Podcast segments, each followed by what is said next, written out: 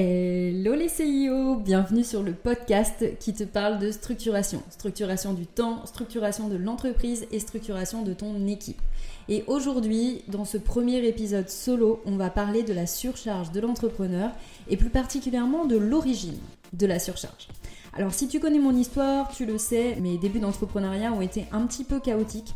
Nous étions 5 associés en 2018, on rachetait des structures, des TPE, PME pour pouvoir euh, les structurer sur nos domaines de compétences et les développer.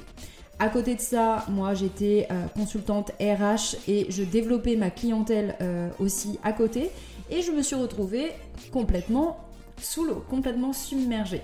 Et pourtant, je suis quelqu'un de très organisé. Et oui, parce que quand on est entrepreneur, on est sujet à la surcharge. Alors déjà, avant d'entrer dans le vif du sujet, je voulais d'abord éclaircir certaines notions pour que ce soit le plus clair pour toi. Déjà, sache que même si tu es très organisé et que tu te retrouves en surcharge, c'est complètement décorrélé. L'organisation et la gestion du temps, c'est deux choses qui vont être complètement différentes. L'organisation, on est sur une compétence de forme, tandis que la gestion du temps, on est sur une compétence de fond. Ce qui est tout à fait normal de se retrouver euh, surchargé alors qu'on est très organisé.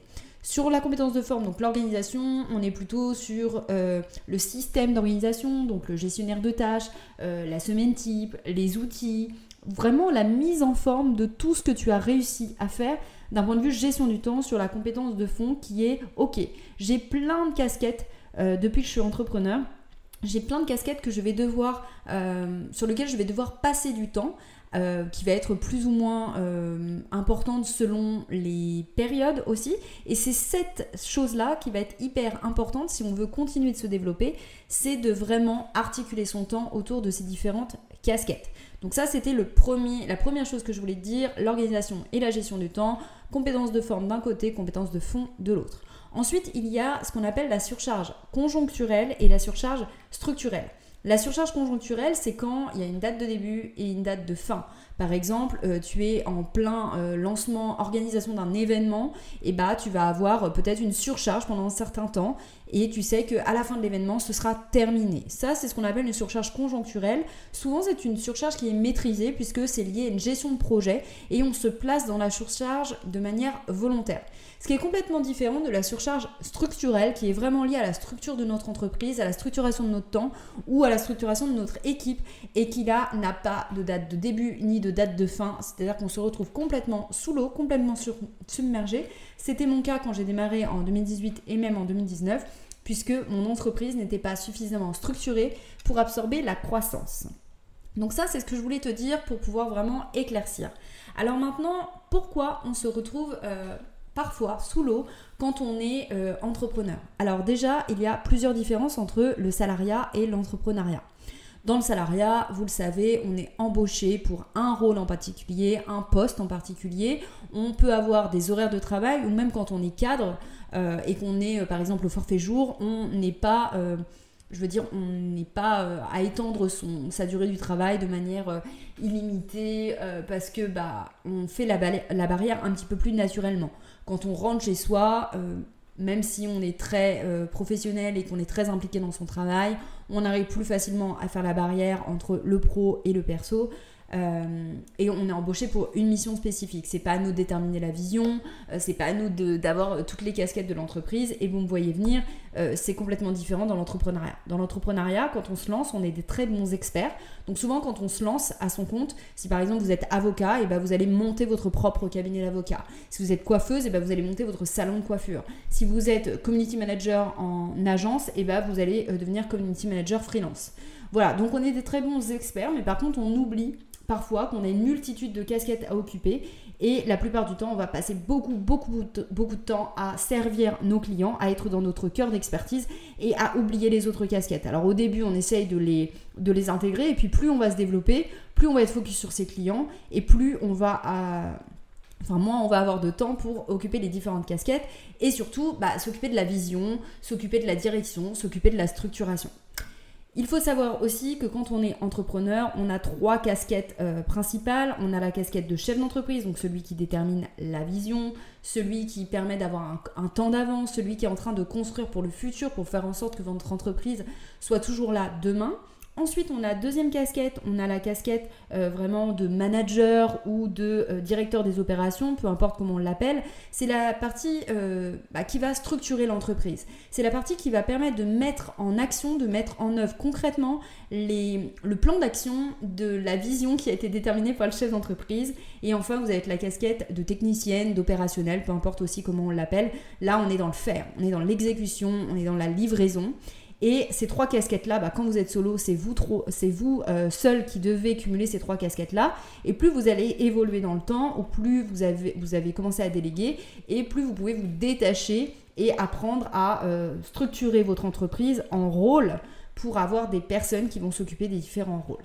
Donc, petit euh, topo fait entre la différence entre le salariat et l'entrepreneuriat. Il y a aussi une énorme différence, c'est que quand on est entrepreneur, on a 1000 idées à la minute, on a 1000 projets, on est hyper investi, voilà, c'est notre boîte, donc c'est notre, c'est notre bébé. Et puis c'est à nous, en fait, toutes les cartes sont remises en jeu quand vous devenez entrepreneur.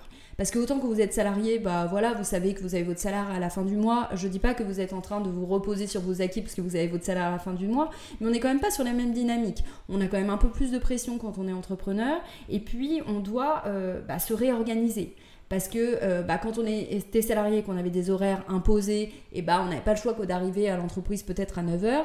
Là, il va falloir apprendre à gérer son énergie, à gérer sa vie pro, sa vie perso, euh, le fait de pouvoir articuler les deux, le fait de pouvoir vraiment s'organiser en fonction de son activité, son environnement personnel et familial, son, vraiment toute son énergie.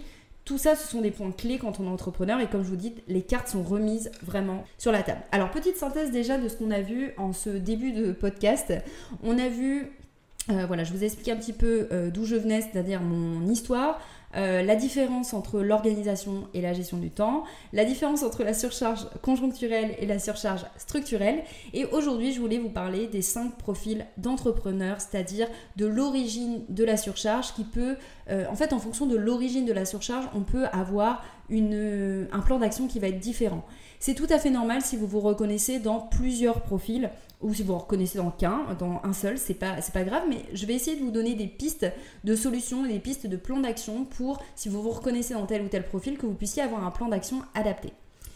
Dans tous les types de profils que je vais vous évoquer là, on est dans de la surcharge structurelle. Donc c'est vraiment lié à un aspect structuration. C'est vraiment pas lié à de la conjoncture. Donc comme je vous disais au début, avec une date de début et une date de fin qui est liée à vraiment de la gestion de projet. Alors, le profil numéro 1 que moi j'appelle la contorsionniste, là c'est une chef d'entreprise qui est une entrepreneur qui est au four et au moulin. C'est une entrepreneur qui, court partout, euh, qui, euh, bah tiens, euh, j'ai un mail client, je vais répondre. tiens, j'ai la proposition commerciale de Bernard à faire. Ah, ah mais non, mais il faut que je, aussi que je m'occupe du dossier de Sophie. Et en fait, on a 24 heures dans la journée et c'est pas suffisant pour cette chef d'entreprise, pour cet entrepreneur, puisque à la fin de la journée, elle a fait la moitié des choses qu'elle devait faire. Donc là, j'appelle ça la contorsionniste parce qu'on est en train euh, de vouloir faire rentrer un carré dans un rond. On essaye de faire rentrer une certaine masse de travail dans euh, bah, un contenant qui n'est pas assez euh, grand et important pour pouvoir gérer toute cette masse de travail. Donc comme vous voyez, il y a une réelle surcharge ici. Et on manque euh, clairement au niveau du plan d'action que vous pouvez mettre en œuvre euh, d'un système d'organisation qui soit suffisamment souple, qui soit résistant aux tempêtes, euh, qui respecte votre personnalité, votre énergie, votre activité, votre environnement personnel et qui intègre les urgences et les imprévus et qui intègre aussi toutes les différentes casquettes dont vous devez vous occuper quand vous êtes entrepreneur. Donc on est vraiment ici sur, ok, je dois revoir absolument la structuration de mon temps pour que euh, bah, on a 168 heures dans une semaine, qu'au niveau de ces 168 heures, on ait du temps pour le perso, on ait du temps dans le pro pour les différentes euh, bah, casquettes, chef d'entreprise, euh, directeur des opérations et opérationnel technicien. Profil numéro 2 que j'ai appelé la lunaire. Alors, cette entrepreneur, elle cherche à se développer, mais elle a mis en place 1000 stratégies. Elle est sur Instagram, elle est sur LinkedIn, elle est sur Facebook, elle est sur TikTok, elle est sur YouTube. J'exagère, mais, mais c'est pour vous donner un petit peu le cadre. Et puis elle se dit Ah bah tiens, si je lançais un podcast. Ah non, peut-être que je devrais plutôt rejoindre un réseau. En gros, c'est pour vous donner un peu les réflexions que cet entrepreneur peut avoir, c'est que malgré ses investissements en temps et en argent, elle n'atteint pas ses objectifs de chiffre d'affaires. D'ailleurs, elle repousse souvent les projets de fonds par manque de temps. Donc elle est beaucoup à livrer les clients, elle met en place des stratégies, mais un peu compliquées. Donc là, on manque clairement euh, d'une vision claire, déjà de où est-ce qu'on veut aller, d'un plan de développement pour pouvoir y arriver, d'objectifs stratégiques et d'un plan d'action réaliste pour mettre en œuvre tout ça. On manque ici, euh, avec la lunaire, de rentabilité des actions, de pouvoir attribuer son temps au bon endroit et de ne pas partir du principe qu'on a un temps illimité pour pouvoir mettre en place des stratégies et on va droit au but. Un objectif de chiffre d'affaires, des objectifs stratégiques, des objectifs de visibilité euh, et des plans d'action qui soient hyper réalistes. Voilà un petit peu pour le profil de la lunaire. Troisième profil que j'ai appelé l'autruche. Alors l'autruche, elle passe beaucoup trop de temps à livrer ses services à ses clients. Du coup, elle stagne niveau chiffre d'affaires parce qu'elle arrive à un palier de croissance, mais elle ne sait pas comment l'exploser. Voilà, elle, a, elle, peine en fait à, prendre de nouveaux clients, même si elle continue d'en prendre, parce qu'elle ne stoppe pas l'hémorragie, et donc du coup, elle prend des clients, mais elle est déjà en surcharge.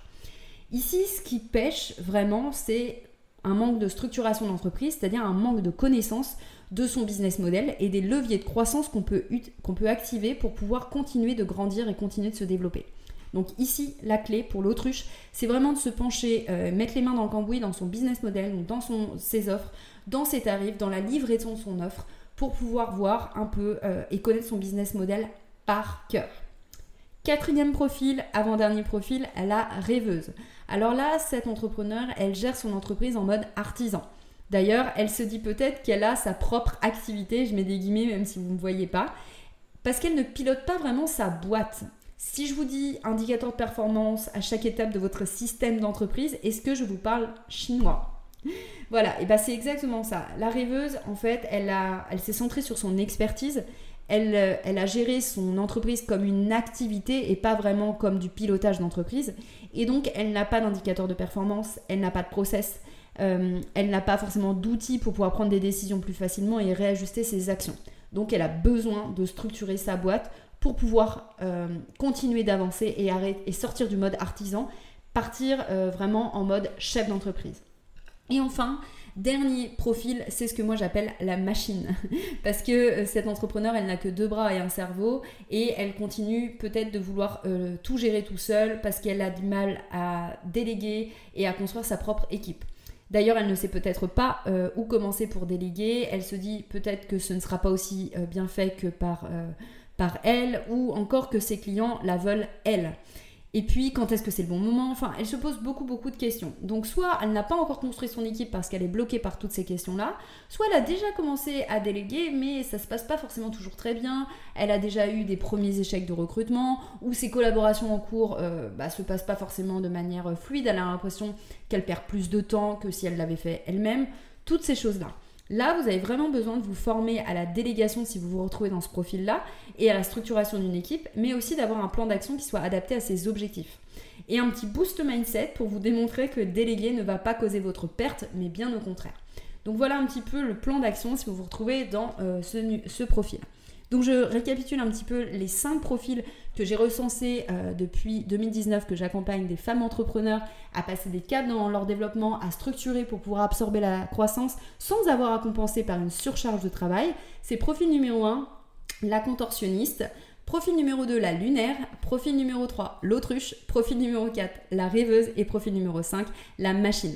Je vous invite à peut-être recenser euh, les différents profils dans lesquels vous vous reconnaissez et à noter un petit peu le plan d'action que je vous ai donné à chaque fois. Voilà, je vous ai fait un petit topo de l'origine de la surcharge de l'entrepreneur. Euh, en conclusion, ce que je peux vous dire, c'est que si vous vous retrouvez en surcharge aujourd'hui, c'est qu'il y a forcément un problème de structuration. Que ce soit de la structuration du temps, structuration de l'entreprise ou structuration de l'équipe ou les trois à la fois.